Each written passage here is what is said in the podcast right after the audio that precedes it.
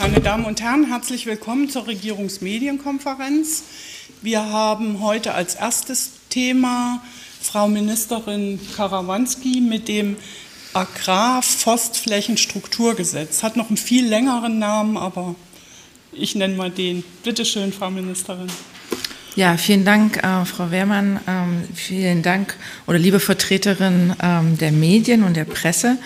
Ähm, wir haben mit dem heutigen Beschluss im Kabinett ähm, einen ein, man kann das schon so sagen, ähm, ein bundesweites Novum ähm, an den ähm, Start gebracht. Wir haben ja auch schon bei den ähm, Ökosystemleistungen Wald sind wir ja ähm, auch Vorreiter gewesen als Thüringen und wollen das jetzt auch beim Agrarforstflächenstrukturgesetz auch tun. Es gibt für dieses Gesetz oder für diese Diskussion, die wir seit mehreren Jahren in, ähm, in der landwirtschaftlichen Szene haben, nicht wirklich eine Blaupause oder eine Orientierungsrahmen, den es als, euch, äh, als solches äh, gibt. Wir haben äh, es mit einem Eingriff natürlich zu tun und einem sozusagen politischen Handeln und wir wollen damit natürlich ähm, als größtes Ziel ähm, unsere Regi regional verankerte, unsere regional spezifische landwirtschaftliche Struktur ähm, schützen bzw beziehungsweise voranbringen. Ähm, wer es verfolgt hat in den Medien ähm, vor, vor zwei Wochen etwa, ist eine ziemlich große Fläche in Brandenburg über einen Ladentisch gegangen, gar nicht an den Landwirt, sondern an, eine andere, an ein anderes Unternehmen, ähm, verbunden mit der Deutschen Wohnen. Also insofern hat dieses ähm, Gesetz auch eine aktuelle Brisanz. Und ich würde gerne erstmal, bevor wir jetzt in, in, die, äh, in die konkrete Ausgestaltung des Gesetzesentwurfs gehen, Ihnen kurz mal einen kleinen Überblick geben, wie unsere Agrarstruktur Aussieht. Und das können Sie hoffentlich gleich alle hier mit mir ähm, mitverfolgen. Genau, also damit Sie einfach erstmal einen Einblick haben, ähm, warum wir handeln und warum das auch in unserem äh, Koalitionsvertrag mit äh, verankert ist. Äh, wenn wir uns die Betriebe, ähm, äh, die landwirtschaftlichen Betriebe nach der Rechtsform anschauen ähm, in Thüringen, ähm, sehen wir einmal sozusagen den Bruch ähm, aus den 90er Jahren und eine, so, eine, so eine verhältnismäßig stabile Struktur seit ähm, 2000. Also wir haben ähm, Agrarstruktur, ähm, wo es ähm, sozusagen ähm, Haupt- und Nebenerwerbslandwirte gibt, genauso wie auch Agrargenossenschaften. das sehen Sie, das ist auch ziemlich ähm, konstant geblieben, also in einer ziemlich stabilen Struktur.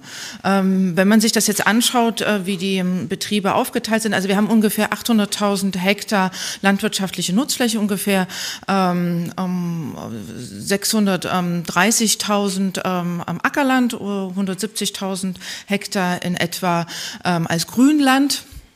Und das macht, wenn man das jetzt so mal so rüberschlägt, ungefähr die Hälfte ähm, unserer Landesfläche aus, die dann eben halt auch landwirtschaftlich ähm, genutzt wird. Wenn man sich das jetzt mal in der Betriebsstruktur anschaut, ähm, wie viel Fläche dann auch auf die jeweiligen Betriebe kommt, sind es ungefähr mehr als die Hälfte der Betriebe, die ähm, ähm, also bis zu 10 Hektar bewirtschaften, etwa ein Drittel der Betriebe, 35 Prozent, dann zwischen 10 und 100 Hektar und etwa 12 Prozent der Betriebe ähm, sind dann größer als 500 Hektar. Und wenn man sich das mal genau dann anschaut, dann auch von der, von der Struktur, ist es nur ein Prozent, die mehr als 1000 Hektar Landflächen pro ähm, Betrieb ähm, bewirtschaften.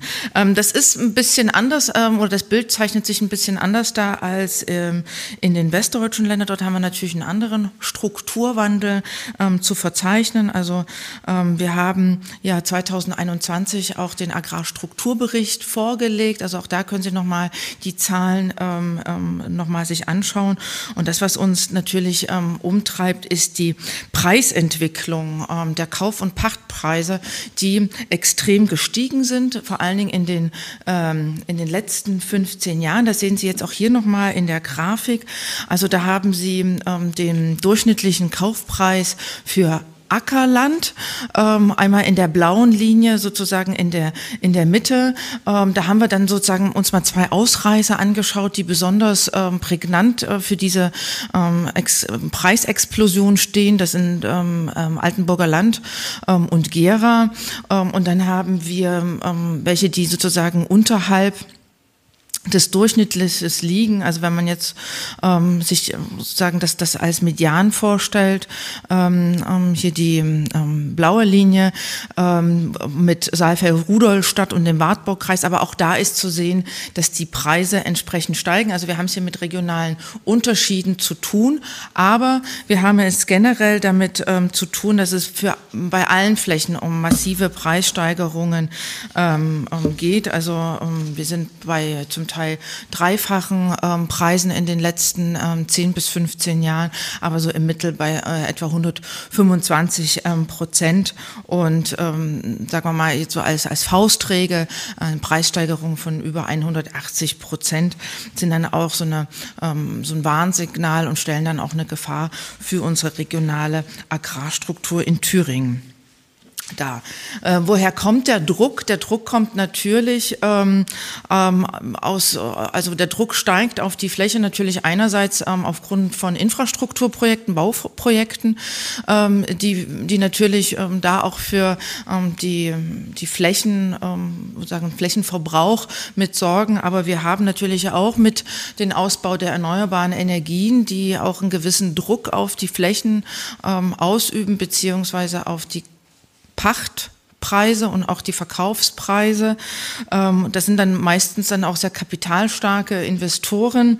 Die zahlen dann auch natürlich für die landwirtschaftlichen äh, Flächenpreise, die ähm, letztendlich äh, das Vielfache um die ortsüblichen Preise übersteigt. Und ähm, das ist vor allen Dingen dann mit, mit landwirtschaftlichen Erträgen kaum noch zu erwirtschaften. Und hier sehen wir auch nochmal, die Besonderheit, ähm, was unseren Pachtflächenanteil in Thüringen betrifft, auch das ist nochmal anders als im Bundesdurchschnitt. Ähm, wir haben also einen sehr, sehr hohen Pachtflächenanteil ähm, von über 75 Prozent und auch das ist, sage ich mal, eine Entwicklung der letzten Jahre. Das mal vorangestellt. Ich lasse das jetzt erstmal hier als kleine Einführung für unsere ähm, Handlungsdruck, den wir auch ähm, politisch natürlich mit unterliegen. Und ähm, das Problem ist einfach, dass sich Agrarbetriebe und vor allen Dingen auch Junglandwirte, also wenn es dann um die Generation Nachfolge geht, sich schlicht und ergreifend das Ackerland kaum noch leisten können. Und unsere Schwäche im Moment ist, dass es aktuell eine Blackbox für uns darstellt. Also wir wissen nicht ähm, oder wir haben keine systematisch erfassten Informationen, was die Mobilität, also sozusagen die ähm, Verkauf und Pacht ähm, betreffen auf dem Bodenmarkt. Und das heißt, wir haben keinen Einblick da drin und wir können es auch vor allen Dingen, auch wenn es anzeigepflichtig ist, bislang nicht sanktionieren. Also wir haben nicht den passenden Instrumentenkoffer dafür. Und deswegen ähm, wollen wir mit dem äh, vorliegenden Gesetzesentwurf ähm, sowohl ähm, mehr Transparenz von Geschäften am Bodenmarkt ähm, herstellen, als auch die Anteilskäufe von Agrarbetrieben regeln. Das ist bislang in der Rechtsgrundlage und den Rechtsgrundlagen, die wir haben, nicht ähm, geregelt. Was regeln wir oder was ist ähm, sozusagen jetzt, ähm, was sind die Punkte, ähm, auf die wir abzielen? Also wir möchten eine Anzeigepflicht für Verkauf und Verpachtung von landwirtschaftlichen Grundflächen ab einem Hektar etablieren. Das heißt dann sozusagen für die Sonderflächen im Gartenbau beziehungsweise im Weinbau gelten ähm, 0,5 Hektar. Dort sind die äh, Flächen ja ähm, vom Grunde her kleiner und auch regionalspezifisch. Da, wo es sinnvoll ist, kann es abgesenkt werden auf 0,25 Hektar. Ähm, die Anzeigeschwelle bezieht sich dann ähm, allerdings nicht auf ähm, die Fläche als, als solche, sondern auf den Käufer. Warum? Ähm, wir haben es ja auch in der Vergangenheit damit zu tun, dass ähm, Flächen zum Beispiel gestückelt werden und dann könnte man diesen Tatbestand umgehen. Und damit man das erfasst und sagt, okay, ähm, der eine Hektar ist jetzt nicht ein Flurstück, ist jetzt nicht etwas, wo eine Fläche sozusagen in dem Kaufvertrag oder in dem Pachtvertrag sich widerspiegelt, sondern ist auch, sage ich mal, kumulativ gemeint, je nachdem, ob es sozusagen aus Perspektive des Käufers beziehungsweise ähm, des Pächters. Warum ein Hektar? Es ist ähm, ein Kompromiss. Wir sind ja im Verfahren bislang mit Eckpunkten auch ähm, an, ähm, an die Verbände herangetragen, haben schon in der landwirtschaftlichen Szene miteinander das auch diskutiert. Und wir haben bislang als Bundesregelung ähm, zwei Hektar ähm, verankert. Ähm, die Frage ist, wie will man es auch dann vollziehen? Es nützt uns das beste Gesetz nichts, wenn wir dann es auch dann keine Möglichkeit haben, da auch hinterher zu sein, um es jetzt mal mal so auf den Punkt zu bringen. Und das stellt erstmal ähm, den Kompromiss dar. Und ähm, das, was besonders ist oder was wir bislang ja eben nicht in unserem Instrumentenköfferchen hatten, ich sage dazu immer gerne, wir hatten bislang noch Zahnstocher da, jetzt haben wir vielleicht ähm, spitze Speere dabei, ist, dass wir tatsächlich ordnungsrechtlich ähm, beziehungsweise mit Ordnungswidrigkeiten und Bußgeldern, also mit empfindlichen Bußgeldern aufwarten können, wenn die Pachtverträge beziehungsweise die Kaufverträge nicht angezeigt werden. Ähm, beziehungsweise ähm, nicht der Genehmigung vorgelegt werden. Ja, ähm, ich hatte es gerade schon angedeutet, äh, was wir erstmalig damit ähm, regeln, sind die sogenannten Share Deals, also die, Anteilsankäufe, äh, die Anteilskäufe, ähm, die bislang ähm, ja nicht geregelt sind und auch bislang ähm, keiner Genehmigung beziehungsweise Anzeigepflicht als solches unterliegen.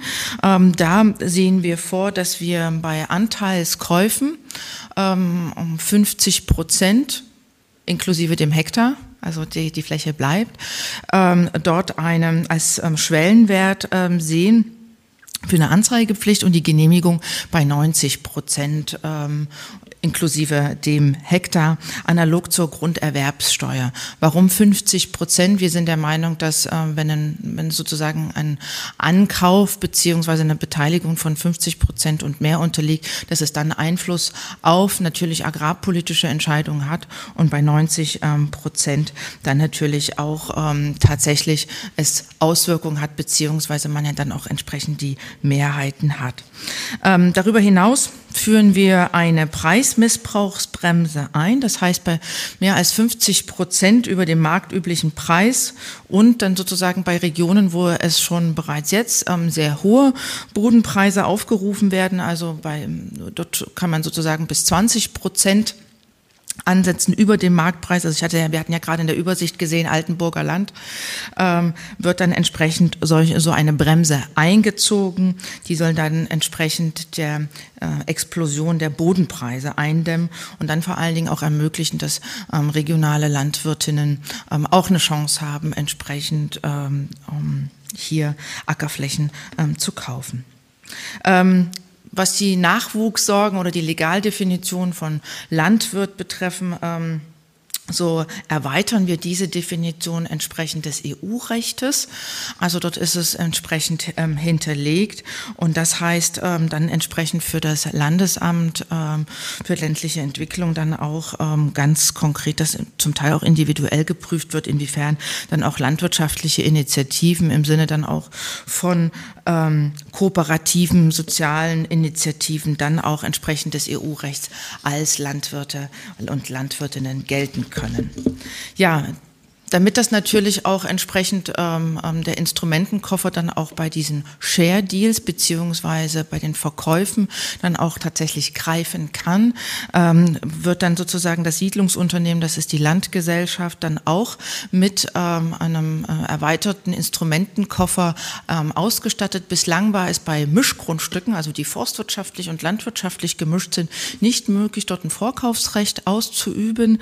Ähm, und hier ähm, sehen wir ein forststrukturelles und landwirtschaftliches Vorkaufsrecht ein, das Ganze gekoppelt, damit wir dann keine Doppelstruktur haben, ähm, damit ähm, auch ähm, tatsächlich hier es agrarstrukturell ähm, Einfluss genommen werden kann, nicht um selber ein Siedlungsunternehmen oder eine Bodenbevorratung zu vollziehen, sondern eben entsprechend mit einer maximalen Haltedauer von zehn Jahren, damit dann diese Fläche tatsächlich dann auch einem Landwirt und einem landwirtschaftlichen Unternehmen zugeführt durchgeführt werden können. Also, ähm, um es sozusagen abzuschließen und abzurunden, ähm, unser Agrar- und Forststrukturgesetz jetzt habe ich die Fläche vergessen, Agrar- und Forstflächenstrukturgesetz äh, ähm, zu beschreiben. Es ist ein Neuland, was wir betreiben. Es ist ein lernendes Gesetz.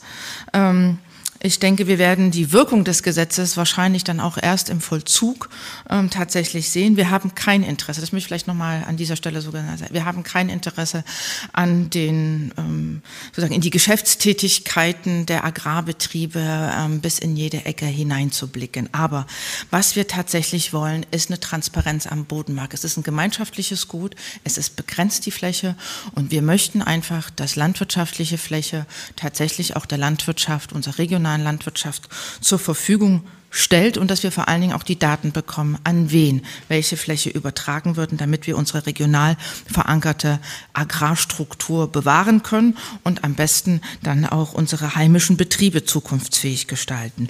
Wir haben damit mehr Handlungsspielraum mit den Agrarstrukturen. Gesetz.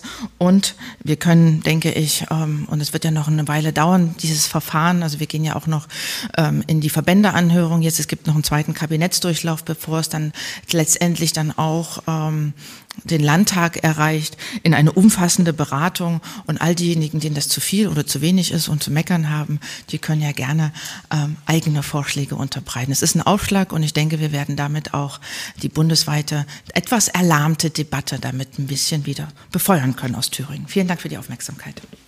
Vielen Dank, Frau Karawanski. Und wir kommen zur Fragerunde. Ihre Fragen bitte an die Ministerin. Sebastian Haag, freies Wort. Hallo. Ich habe erstmal noch zwei, drei ähm, Nachfragen. Das ging mir jetzt alles sehr schnell. Ähm, vielleicht können Sie noch mal ganz genau sagen, reden wir jetzt hier über eine Anzeigepflicht äh, bei jetzt äh, Verkauf von Flächen mit einem Hektar oder reden wir über eine Genehmigungspflicht? Bei den Share Deals scheint es ja auch eine Genehmigungspflicht bei 90 Prozent zu geben, aber was ist bei den normalen Flächenverkäufen? Ähm, an wen muss das gemeldet werden? Äh, das wäre noch mal eine spannende Frage. Ähm, und ähm, wenn Sie sagen, man wird möglicherweise erst den, den, die Wirkung dieses Gesetzes sehen im Vollzug, ist es denn da nicht so, dass Sie sich schon darauf einstellen, dass es da einen Haufen Klagen dagegen gegen wird, gerade wenn Sie sagen, äh, Sie betreten Neuland? Ja, vielen Dank für die Frage. Ich fange mal gleich mit dem Letzteren an. Ja, klar, jedes Gesetz kann beklagt werden. Ähm, und der Rechtsweg steht ähm, jedem offen. Das haben wir auch in der Vergangenheit ja bei anderen Initiativen gesehen. Also wenn das ähm, der Wille ist, dann werden wir das nicht vermeiden können. Und dann ist es halt so. Dann haben wir aber auch da Sicherheit. Die Frage ist doch aber, inwiefern man den Entwicklungen, die bislang ähm, nicht geregelt worden sind, also diese Anteilskäufe, ob man jetzt ähm, politisch sagt, ähm, wir gehen das an, wir schaffen hier eine Regelung, die bislang eben halt gesetzlich nicht abgebildet wird und können damit ähm, tatsächlich ein Allgemeingut sichern. Und wir dürfen nicht vergessen, ich, ich hole jetzt mal kurz aus, ich verspreche auch nur ganz kurz, wir hatten eine Föderalismusreform und dort wurde ja die Gesetzgebungskompetenz vom Bund auf die Länder über, über, übertragen. Und das haben bislang nicht sehr viele Länder ähm, tatsächlich wahrgenommen. Also es haben einige Länder, Baden-Württemberg beispielsweise, hat das ähm, übernommen oder hat dann für eine landesrechtliche Regelung gesorgt.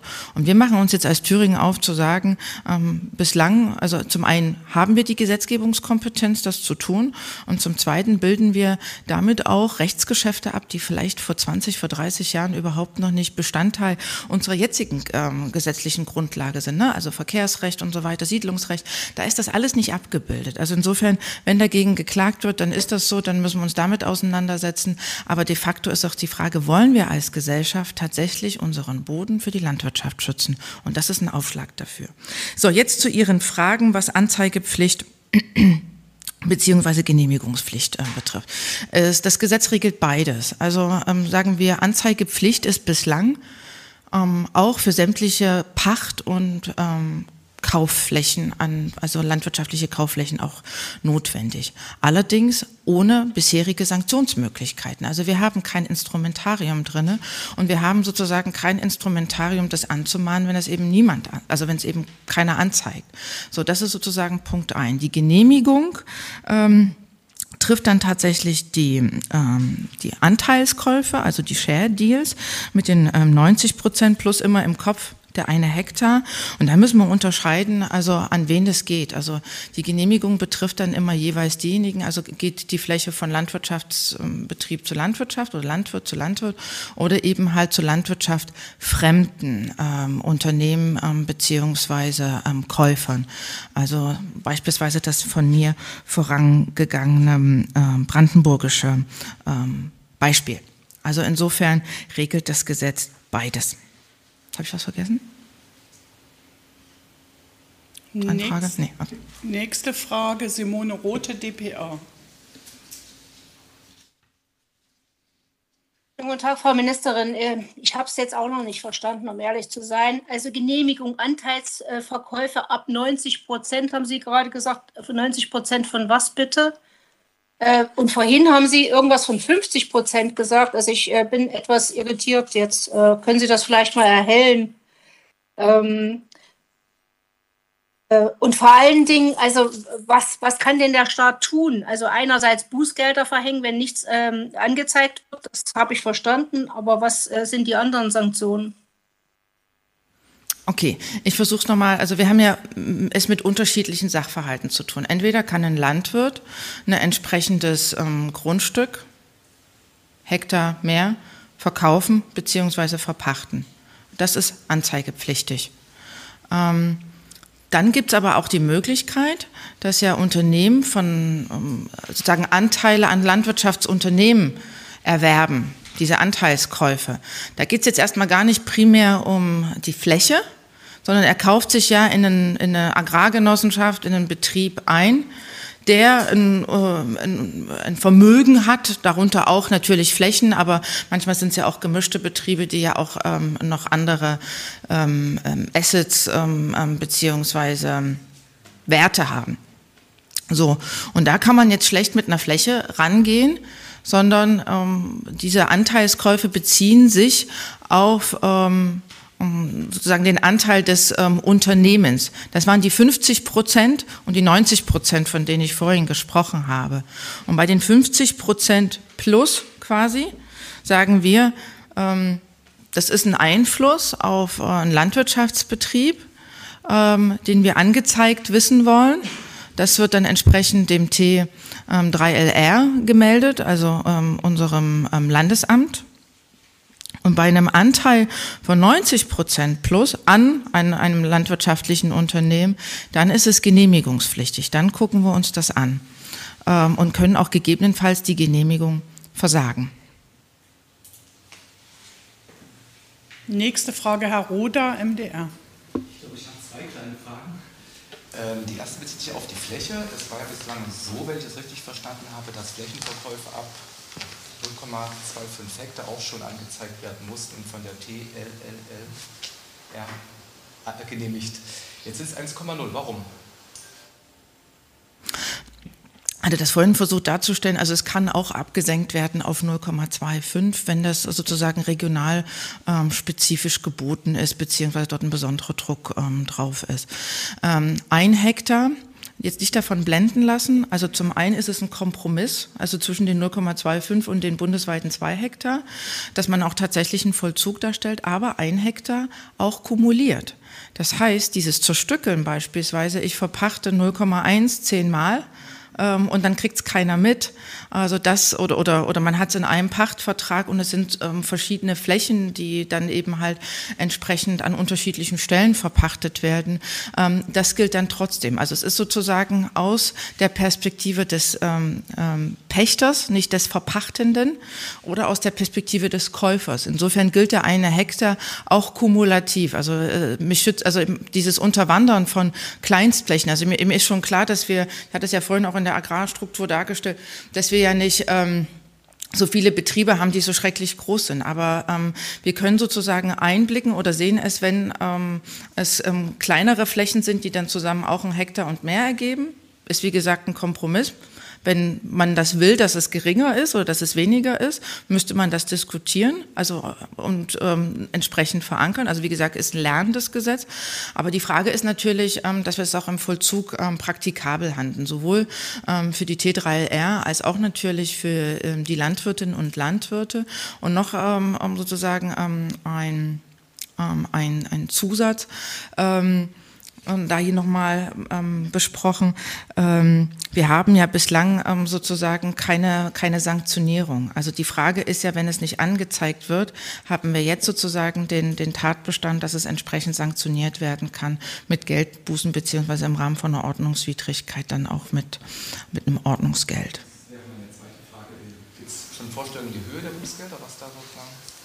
Ja, also es gibt natürlich auch mit Mahnfristen, also wie bitte? Bußgeldkatalog irgendwie in der Richtung oder so? Naja, im Bußgeldkatalog ist es noch nicht ganz. Der muss dann entsprechend dann noch ähm, mit, mit beigefügt sein. Aber es ist sozusagen von 1000 bis einer Million. Je nachdem sozusagen, es kann ja dann angemahnt werden. Und wenn es dann ähm, ähm, sozusagen nicht angezeigt wird, kann es sowohl zurückgenommen werden, also der Vertrag, als auch dann entsprechend ähm, mit einer äh, Geldbuße bis zu einer Million hatten wir hier drin, ähm, mit sanktioniert werden. Nächste Frage, David Straub, MDR Online. Ich habe nochmal eine Frage zu dem Vorkaufsrecht. Ähm, mal angenommen, die Lukas-Stiftung oder irgendein Investor aus Baden-Württemberg würde gerne 1000 Hektar kaufen, dann müsste ja die Landgesellschaft auch dementsprechend ausgestattet sein finanziell.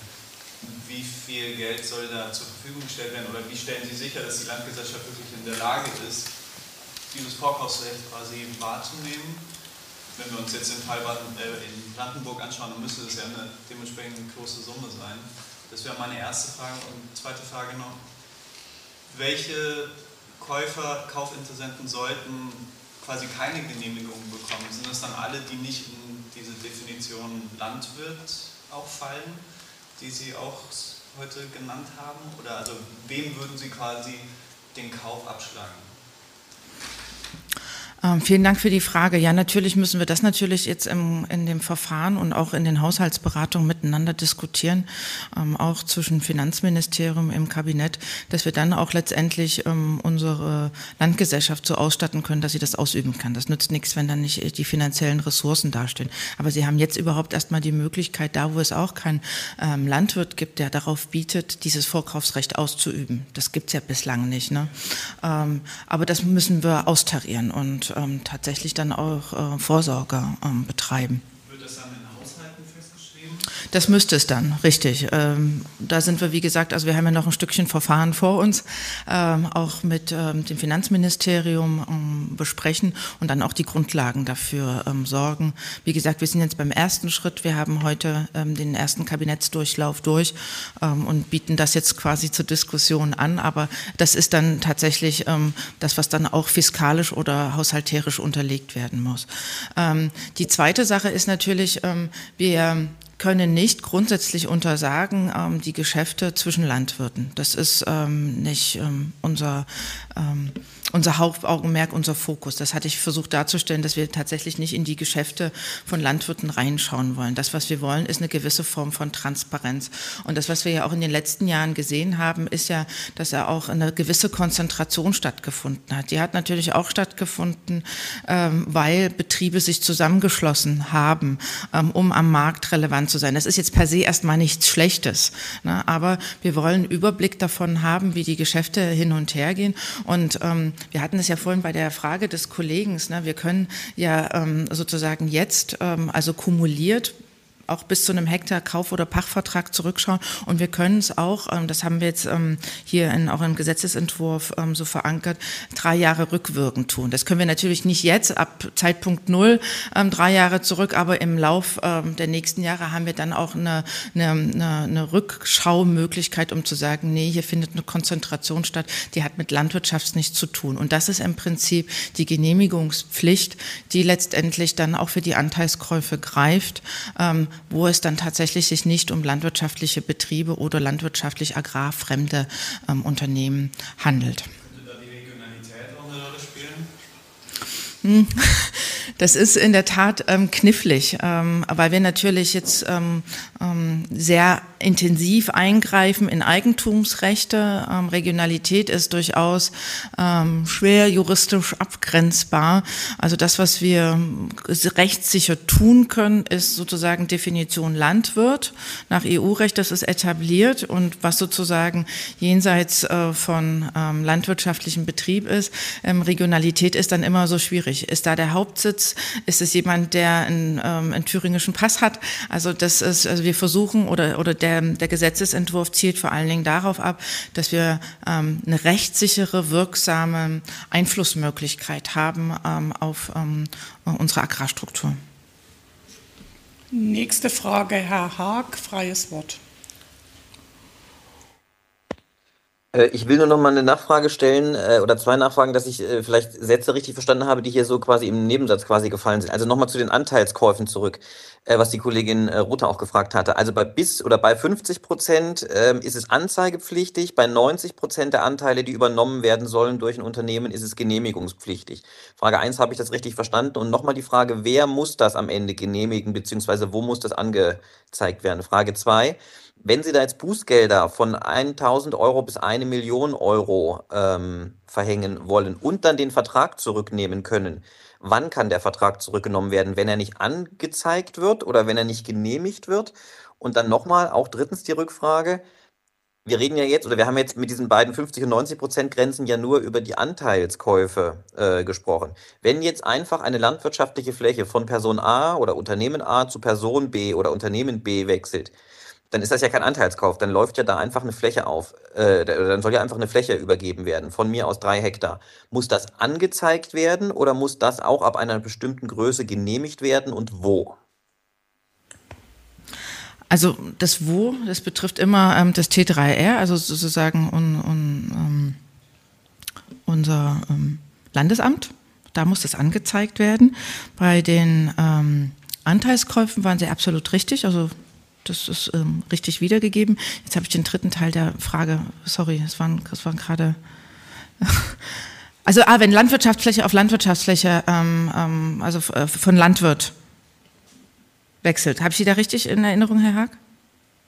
Genau, das ist mit dem Ton immer ein bisschen schwierig. Genau, was ist, wenn, ähm, wenn einfach nur eine Fläche äh, wechselt? Von mir aus drei Hektar von Person A zu Person B, muss das angezeigt werden oder muss es ab einer bestimmten Fläche auch genehmigt werden? Na, beides.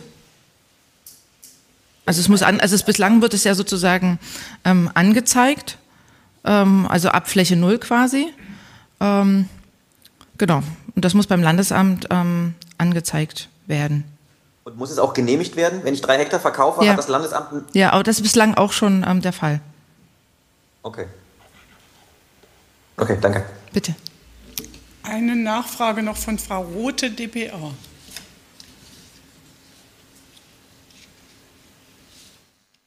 Frau äh, Karawanski, Sie hatten gesagt, also Thüringen äh, beschreitet damit Neuland. Ähm, ist das tatsächlich so, dass keines der Bundesländer ähm, eine Regelung hat?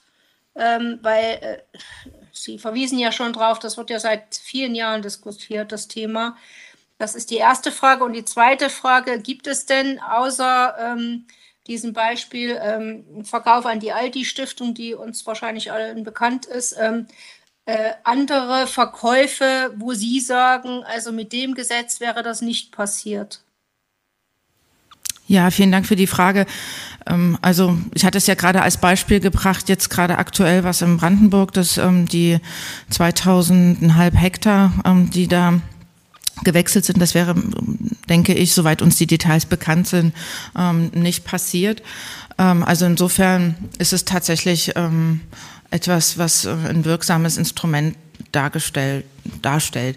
Also wir finden einzelne Bestandteile, ähm, ich hatte vorhin das baden-württembergische Beispiel ähm, genannt, aber in dem Sinne, dass wir ähm, tatsächlich so ein komprimiertes Agrarstrukturflächengesetz haben, ist bislang in keinem ähm, anderen Bundesland äh, Land vorgelegt worden.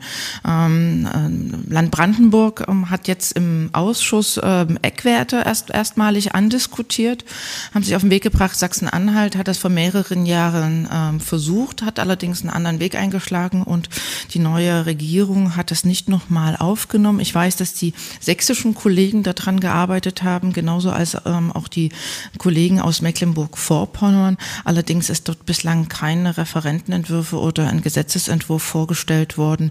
Ähm, der jetzt irgendwie, ähm, ähm, den wir gemeinsam diskutiert haben oder der jetzt auch irgendwie den Agrarministern vorliegt ähm, oder im Landtag äh, oder im Kabinett passiert hat. Also damit sind wir tatsächlich ähm, die Ersten. Bitte schön. Ja, vielen Dank. Ich habe zwei Fragen. Zum einen ähm, gibt es ja in den anderen Bundesländern, wurde ja diskutiert, ähm, dass es eine Flächenobergrenze gibt bei Anteilsverkäufen als Versagungsgrund. Also wenn das, der Kauf, das kaufende Unternehmen eine Fläche X überschreitet, dann wird versagt. Planen Sie das in Thüringen auch? Steht das, oder was sind die Versagungsgründe für einen Anteilskauf? Erste Frage. Zweite Frage, ähm, wir sind ja in der Legislatur schon relativ weit fortgeschritten. Wir haben nächstes Jahr Wahlen. Da würde mich mal sehr interessieren, wie der, ob, wie der Zeitplan aussieht ähm, bis zur Verabschiedung des Gesetzes. Ich fange mal wieder mit dem Letzteren an. Ähm, der Zeitplan ist wie immer sportlich, ähm, aber wir gehen ja jetzt in die Verbändeanhörung ähm, und äh, damit dann auch ähm, in den zweiten Kabinettdurchlauf. Meine Vorstellung, also wenn so mein Zeitplan, ob das sich jetzt Realiter auch so ergibt, äh, da sind ja dann mehrere noch mit auf dem ähm, Diskussions- und Spielfeld, wäre ähm, im Mai damit dann auch in den Landtag zu gehen und auch das einer breiten Öffentlichkeit und damit natürlich auch in den parlamentarischen Raum zu geben und das ist dann am 1. 1.1.2024 wirkt. Das wäre meine Vorstellung. Ähm, wenn es alle anderen auch mit äh, dem Boden so ernst meinen und das als wichtiges Gut sehen für unsere regionale Agrarwirtschaft, dann könnten wir das gemeinsam auch schaffen. So, ähm, die Versagensgründe, also wir haben jetzt bei den Anteilen nicht nochmal extra eine Hektarfläche drinne, also oder eine Flächenbegrenzung, sondern gehen tatsächlich auf die Größe. Also im Prinzip ist es die 90 Prozent inklusive dem einen Hektar, der dem zugrunde liegt, die Versagensgründe. Ab, dann ja, ab, dann muss ja angezeigt werden oder die Genehmigung eingeholt werden, aber die, Sie müssen ja Gründe haben, wann Sie eine Genehmigung erteilen oder wann nicht. Naja, also ähm, letztendlich sozusagen, wenn es kein landwirtschaftlicher Betrieb ist oder keine Landwirte sind, in dem Sinne. Also das haben wir sagen, in, der, in der Struktur, das werden Sie dann auch noch sehen, ähm, haben wir ja sozusagen beginnt mit Paragraph 1, wer ist überhaupt, wer gilt als Landwirt ähm, dort unterlegt. Äh, und alle, die sozusagen da rausfallen, ähm, die, ähm, da wird es schwer quasi, um es jetzt mal so auszudrücken, äh, beziehungsweise können rausfallen und, und es kann versagt werden und wenn es eine Gefahr für die Agrarstruktur darstellt. So, nächste Frage. Für die Deutsche Bauernzeitung hatte sich Frank Hartmann angemeldet. Bitte schön.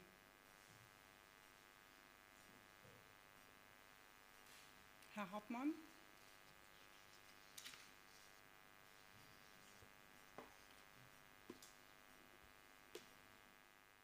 Ähm, meine Frage, Frau Karawanski, richtet sich nochmal an, an außerlandwirtschaftliches Kapital oder außerlandwirtschaftliche Investoren.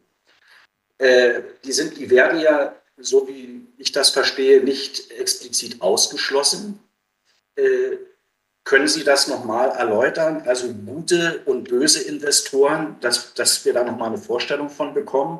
Denn in der Vergangenheit gab es ja außerlandwirtschaftliche Investoren, die den Betrieb als solchen weitergeführt haben und nach meiner Auffassung oder nach meiner Kenntnis der, der Struktur vor Ort nicht geschadet haben. Also wie wird dort unterschieden werden?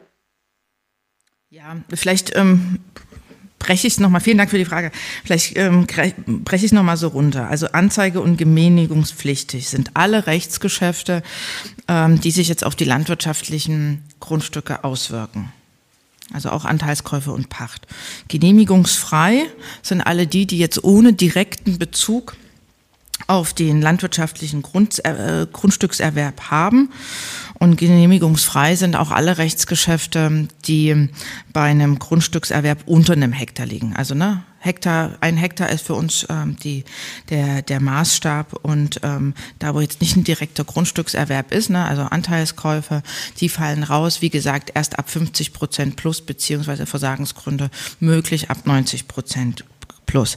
Das antizipiert nämlich genau das, was Sie gerade beschrieben haben, Herr Hartmann. Insofern vielen Dank, äh, wie es dann aussieht mit ähm, Investoren, weil am Ende des Tages ähm, äh, gibt es, ist per se, ähm, sind ja Investoren für landwirtschaftliche Unternehmen, die sowohl ähm, als Kreditgeber gelten, beziehungsweise dort auch mit unterstützen, nicht per se schlecht.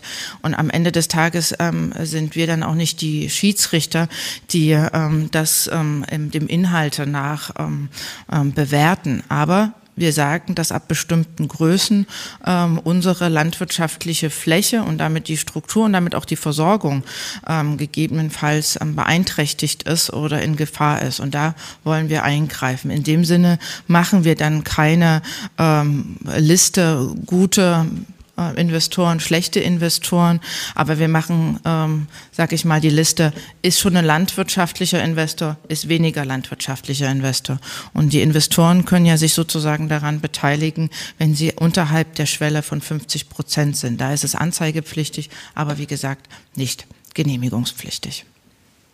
Herr Straub. Eine kurze Frage nochmal, äh, die sich auf die Preisentwicklung bezieht. Bisher war es ja so, wenn ich es richtig im Kopf habe, dass äh, wenn jetzt zum Beispiel ein Investor ein Interesse an der Fläche hatte, dass er ein Kaufangebot abgegeben hat und ein Landwirt beispielsweise hätte dann gleichziehen müssen oder überbieten müssen. Verstehe ich das richtig, dass die Landgesellschaft dann auch, wenn sie vorkaufen würde, zu mindestens dem Preis kaufen müsste, wie das beispielsweise ein anderer Kaufinteressent quasi schon in seinem Angebot vorgeschlagen hat? Verstehen Sie, was ich meine? Ja. Also wir haben ja zum einen haben wir jetzt eine Preisbremse drin, also was ich vorhin ähm, beschrieben habe mit den ähm, ähm, mehr als 150 beziehungsweise mehr als 25 Prozent über dem ortsüblichen, da wo es eben halt schon sehr sehr angespannt ist. Aber im Prinzip müsste dann die Landgesellschaft dann genauso auch ausgestattet sein. Also sie kann ja jetzt nicht sozusagen ein vergünstigtes Vorkaufsrecht im Sinne von ähm, Landrabatt ähm, haben. Nee, das ist ähm, nee vorgesehen. Wir haben keine weiteren Fragen. ich habe noch Weller. eine im Chat also. gefunden von Herrn Haag, der Sie fragt, Frau Ministerin, ob es zum Gesetzentwurf schon Gespräche mit der CDU gab, die man ja am Ende äh, für eine Beschlussfassung bräuchte. Ja, also wir haben ja in der Vergangenheit, ähm, haben wir uns dem ganzen Jahr genähert in mehreren Schritten. Also wir sind ja mit Eckpunkten ähm, um die Ecke gekommen, haha, um, äh, mit Eckpunkten ähm, sozusagen ähm, angetreten und haben das ja auch ähm, in den in Verbandsstrukturen ähm, diskutiert, ähm, explizit mit einzelnen ähm, ähm, Fraktionen, also jenseits ähm, der Koalitionäre haben wir äh, nicht gesprochen. Ähm, wir haben ja auch bislang durchaus ähm, eine eine breite, breite Range gehabt oder beziehungsweise haben ja auch ähm, sehr intensiv am Gesetzesentwurf ähm, gearbeitet. Ähm, dafür bietet jetzt ähm, sowohl in der Verbändeanhörung als vor allen Dingen dann im parlamentarischen Verfahren die Möglichkeit, dass sich dann alle Fraktionen beziehungsweise Parteien auch ähm, dazu äußern beziehungsweise mitwirken, weil am Ende des Tages ähm, ist es ja ein gemeinsames Ziel. Ich möchte es nochmal so sagen, es ist nicht minder als der Schutz von landwirtschaftlichen Flächen für die Landwirtschaft. Ähm, also insofern, wenn wir das alle gemeinsam im Blick haben, sollte das auch das parlamentarische Verfahren ähm, schaffen. Vielen Dank, Frau Ministerin. Die weiteren Fragen werden bitte in Absprache mit den Pressesprecherinnen geklärt. Und wir sehen uns, glaube ich, dann wieder, wenn das Gesetz beschlossen wird. Vielen Dank. Danke für die Aufmerksamkeit. Vielen Dank. Wir haben ein zweites Thema. Und zwar geht es um die sogenannte Istanbul-Konvention gegen Gewalt gegen Mädchen und Frauen und gegen häusliche Gewalt.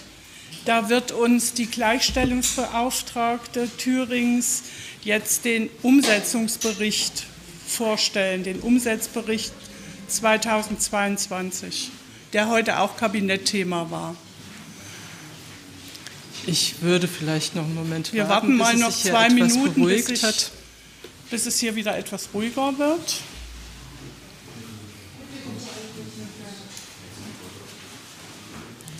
Wenn da noch jemand da ist.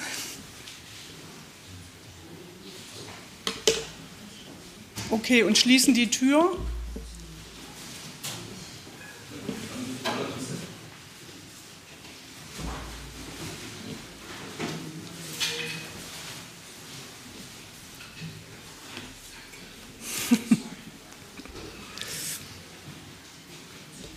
So, Frau Ohler, bitteschön.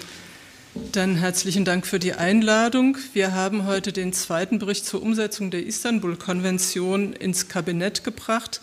Dieser wird als nächstes dem Landtag zugewiesen. Der Landtag hat es im Mai 2021 beauftragt, eine Gesamtstrategie zur Bekämpfung der Gewalt gegen Frauen und Mädchen sowie häuslicher Gewalt zu entwickeln. Ähm, ich würde nur noch mal zwei, drei Zahlen nennen, die wahrscheinlich den meisten bekannt sind. Jeden dritten Tag in Deutschland stirbt eine Frau durch Gewalt von ihrem Partner oder ihrem Ex-Partner. 25 Prozent aller Frauen erleben Gewalt in ihrer Partnerschaft. Zwei Drittel ähm, erleben sexuelle Belästigung und lediglich 20 Prozent aller betroffenen Frauen suchen sich überhaupt Hilfe. Viele der Frauen wissen auch gar nicht, wo sie Hilfe finden. Wer an Gewaltschutz denkt, denkt in der Regel an Frauenhäuser. An dieser Stelle würde ich dem Auftrag gemäß des Landtages nochmal darauf hinweisen, dass die Istanbul-Konvention eine Gesamtstrategie erwartet. Ähm, das heißt auch, wir müssen nicht nur Frauenhäuser ausbauen, wir müssen Frauenhäuser auch für alle Frauen zugänglich machen, zum Beispiel Frauen mit Behinderungen, Frauen, die von schwerer Sucht und psychischen Erkrankungen äh, betroffen sind. Wir brauchen Schutzplätze für pflegebedürftige Frauen, die Gewalt erleben. Wir haben aber noch ganz andere Bereiche, die bislang, und zwar nicht nur in Thüringen, sondern weitgehend in der Bundesrepublik, ähm, nicht, äh, noch nicht wirklich gut funktionieren, nämlich die Zusammenarbeit zwischen den Professionen. Ähm, zum Beispiel gibt es bei, bei Straf, äh, Strafprozessen ist oft der, um, das Umgang, das Sorgerecht ähm, wird nicht bedacht, beziehungsweise andersrum. Wenn es um Umgang, Umgang, und Sorgerecht geht, wird selten beachtet. Wenn ein Gewaltschutzverfahren läuft, sodass äh, gewalttätige Männer nicht selten trotzdem noch den Umgang mit ihren Kindern bekommen, ähm, die, wie gut die Polizei mit den Frauen umgeht, wie gut das in Justiz geregelt ist. Hier gibt es relativ viel zu verbessern. Ähm, zur Istanbul-Konvention noch einen Satz. Das ist nicht so eine, so eine allgemeine, irgendwie ähm, nice to have äh, internationale Vereinbarung, sondern es ist ein Übereinkommen, das rechtlich bindend ist in Deutschland. Zur Umsetzung in Thüringen. Wir haben bei mir die ähm, Koordinierungsstelle zur Umsetzung der Istanbul-Konvention eingerichtet. Wir haben einen Beirat berufen. In diesem Beirat sind über 30 gesellschaftliche und Regierungs- Vertreterinnen und Vertreter. Ähm, da sind diejenigen drin, die sich ohnehin um Gewaltschutz kümmern, wie Frauenhäuser, Frauenzentren und so weiter und so fort, aber auch Vertreterinnen und Vertreter, zum Beispiel der Staatsanwaltschaften, der Familiengerichte, der Landesmedienanstalt, der Landesärztekammer. Also wir haben hier eine relativ breite Beteiligung oder eine sehr große Beteiligung ähm, und haben uns jetzt verschiedenen Schwerpunkten zugewandt, zum Beispiel ähm, dem Schwerpunkt Psychiatrie und Gewaltschutz. Ähm, bislang ist es ganz oft so, wenn Frauen psychiatrische Behandlung brauchen, dann sind sie zum Beispiel in der Klinik. Es kümmert sich aber niemand darum, was mit ihnen anschließend passiert. Will heißen, ganz viele von den Frauen gehen zu ihrem gewalttätigen Partner zurück, weil in dem Verfahren die häusliche Gewalt oft überhaupt nicht zur Sprache kommt. Viele Frauen verheimlichen das auch. Ähm, die Psychologinnen, Psychiaterinnen und Psychiater haben das ganz oft nicht so richtig auf dem Schirm. Das heißt, wir haben im Beirat uns jetzt diesem Thema gewidmet ähm, und haben dazu eine Unterarbeitsgruppe gegründet, die hochrangig besetzt ist mit einem Leiter der, einer Psychiatrie, mit Vertreterinnen von Traumaambulanzen und anderen ähm, wichtigen Partnerinnen aus diesem Bereich. Wir haben außerdem eine Unterarbeitsgruppe Hochrisikomanagement. Hochrisikomanagement heißt, damit umzugehen, wenn Frauen von Schwestergewalt oder auch Tod bedroht sind. Ähm, hier arbeiten wir seit einer Weile daran. Ehrlich gesagt ist im Moment die allergrößte Herausforderung, dass wir den Datenschutz noch regeln müssen, weil in diesem ganzen Verfahren alle ähm, zusammenkommen sollen, die verhindern, dass die Frau umgebracht wird. Und dazu gehören eben auch NGOs und ähm, regierungs- bzw. amtliche Daten an nichtamtliche Organisationen weiterzuleiten, ist relativ schwierig. Ein großes Thema wird auch noch der Schutz von Frauen mit Behinderungen sein. Es gibt ein Bundesinvestitionsprogramm zum Ausbau der freien Frauenhäuser, das in Thüringen nicht so richtig gut greift, weil es ein sehr, sehr kompliziertes Verfahren ist. Wir vor allem kleine Frauenhausträger haben ähm, und die unter ziemlich großem Fachkräftemangel leiden. Das heißt, dieses Verfahren hat in Thüringen noch nicht so richtig Erfolg gehabt. Ähm, wir haben eine ressortübergreifende Arbeitsgruppe eingerichtet. Da sitzt ein Großteil der Ministerien mit an unserem Tisch. Wir werden einen Aktionsplan zur Umsetzung der Istanbul-Konvention erarbeiten. Wir arbeiten in der Intermin interministeriellen Arbeitsgruppe zum Kinderschutz, die beim Beauftragten für Kinderschutz im TMBJS eingerichtet ist, mit. Wir arbeiten auf Bundesebene am runden Tisch mit. Am runden Tisch geht es vor allem darum, einen, es das heißt so schön, rechtsverbindliche Regelungen ähm, zur Finanzierung der Frauenhäuser ähm, zu erlassen. Eigentlich geht es um einen Rechtsanspruch auf, Frauen, auf einen Frauenhausplatz, den es bislang nicht gibt. Also wir haben äh, die Verpflichtung der Kommunen, sich um Menschen in besonderen Lebenslagen zu kümmern. Dazu gehört nach Definition vieler Kommunen, dass sie ein Frauenhaus zur Verfügung stellen, aber es ist nicht rechtlich verbindend. Ähm, hier ist wie immer, wenn es um, äh, um einen Rechtsanspruch geht, ähm, dass die Länder wollen, dass der Bund mitfinanziert, weil der Rechtsanspruch ziemlich teuer würde. Der Bund sich da natürlich äh, nicht so leicht tut. Ähm, und jetzt ist gerade eine Kostenstudie in Auftrag vom Bund. Wir werden da in lange intensive Diskussionen gehen, was diesen Rechtsanspruch anbelangt. Was die Frauenhäuser anbelangt, ähm, es gibt 17 Frauenschutzwohnungen und Häuser in Thüringen. Davon sind lediglich zwölf vom Land mitfinanziert, weil wir ähm, dadurch, dass wir nicht zuständig sind, eine Vorschrift haben, dass sie bestimmte Bedingungen einhalten müssen. Und das können fünf der Frauenhäuser nicht. Da wollen wir aber auch Änderungen herbeiführen, dass es besser wird. Ähm, Grundsätzlich ist meine Vorstellung, dass wir die Finanzierung der Frauenhäuser aus den äh, kommunalen Ebenen, aus den Gebietskörperschaften wieder ins Land hochziehen, damit wir für einheitliche Standards in Thüringen und für eine gute Versorgung in Thüringen kümmern können. Das kostet natürlich Geld. Da sind wir gerade mit den Abgeordneten in der Diskussion. Ähm, dass es nur dann sinnvoll ist, ein Gesetz auf den Weg zu bringen, wenn, das haben Sie bei Frau Karawanski auch gerade gehört, wenn das Geld mit eingestellt wird, weil wir natürlich nicht ähm, was übernehmen können, was dann so unterfinanziert ist, dass es nicht funktioniert. Ähm, soweit von mir. Wenn Sie Fragen haben, dann gerne. Frau Rote DPA hat eine Frage. Äh, ja, schönen guten Tag. Ich habe eine Nachfrage zu den Frauenhäusern. Ähm, und zwar 17 äh, Häuser oder Wohnungen. Also ähm, erscheint mir auf den ersten Blick äh, nicht besonders äh, viel. Äh, reicht denn diese Kapazität erfahrungsgemäß aus? Andersrum gefragt, wie ist da die Auslastung von diesen Frauenhäusern? Und Sie sprachen an, ähm, äh, Sie haben Überlegungen, das wieder von den Kommunen auf das Land zu übertragen, also die, äh, da, den Unterhalt, den Betrieb dieser Frauenhäuser, wenn ich es richtig sehe, und damit auch den Unterhalt. Ähm, wie gut sind da die Chancen, dass das passiert und äh, wie ist da der Zeitrahmen?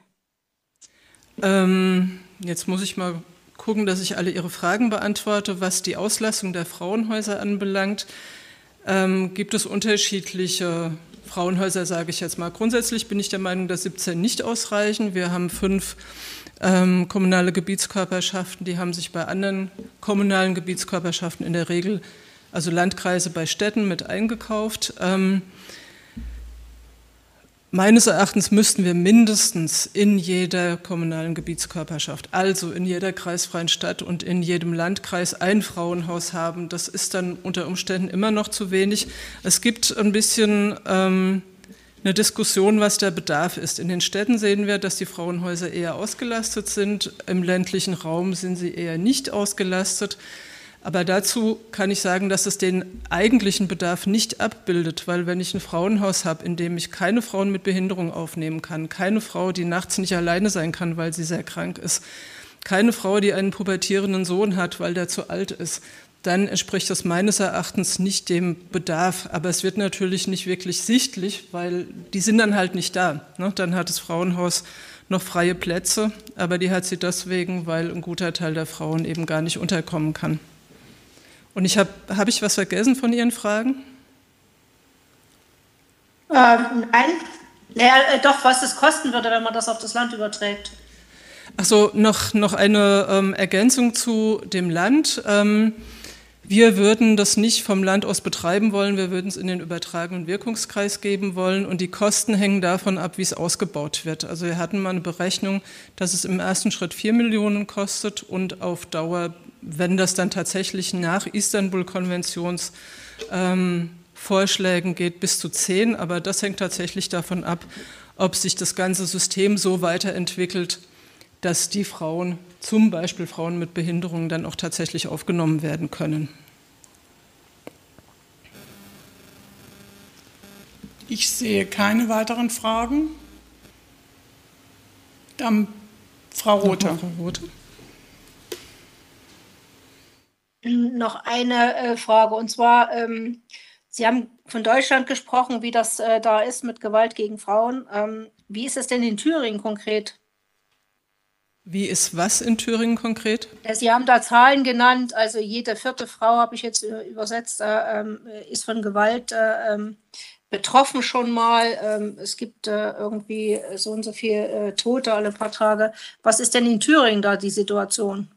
Also so sehr viel anders ist es hier nicht. Ich glaube, wir haben jetzt äh, nicht jeden dritten Tag eine Tote. Also diese Anzahl der getöteten Frauen sind natürlich über ganz, ganz Deutschland verteilt. Wir hatten allerdings jetzt in diesem, in dem letzten halben Jahr, Dreivierteljahr schon zwei Frauen, die von ihren Partner, Ex-Partner ermordet worden sind, also schon zwei zu viel.